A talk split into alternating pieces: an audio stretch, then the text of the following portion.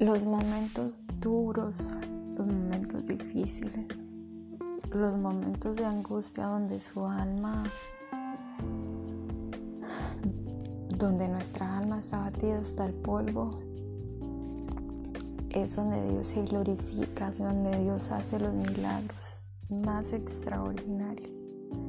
donde abre ese mar, donde no hay nada que impida que su gloria se derrame sobre nosotros. Cuando pedimos un milagro, cuando lo declaramos con fe, cuando declaramos la palabra sobre ese milagro, Dios viene y se manifiesta y nos da todo aquello que nosotros pedimos conforme a su voluntad, por supuesto. Pero es que Él es un Dios lleno de bondad, perdón, de bondad, de misericordia y de amor para con nosotros. Así que Él siempre, siempre, siempre nos va a dar la victoria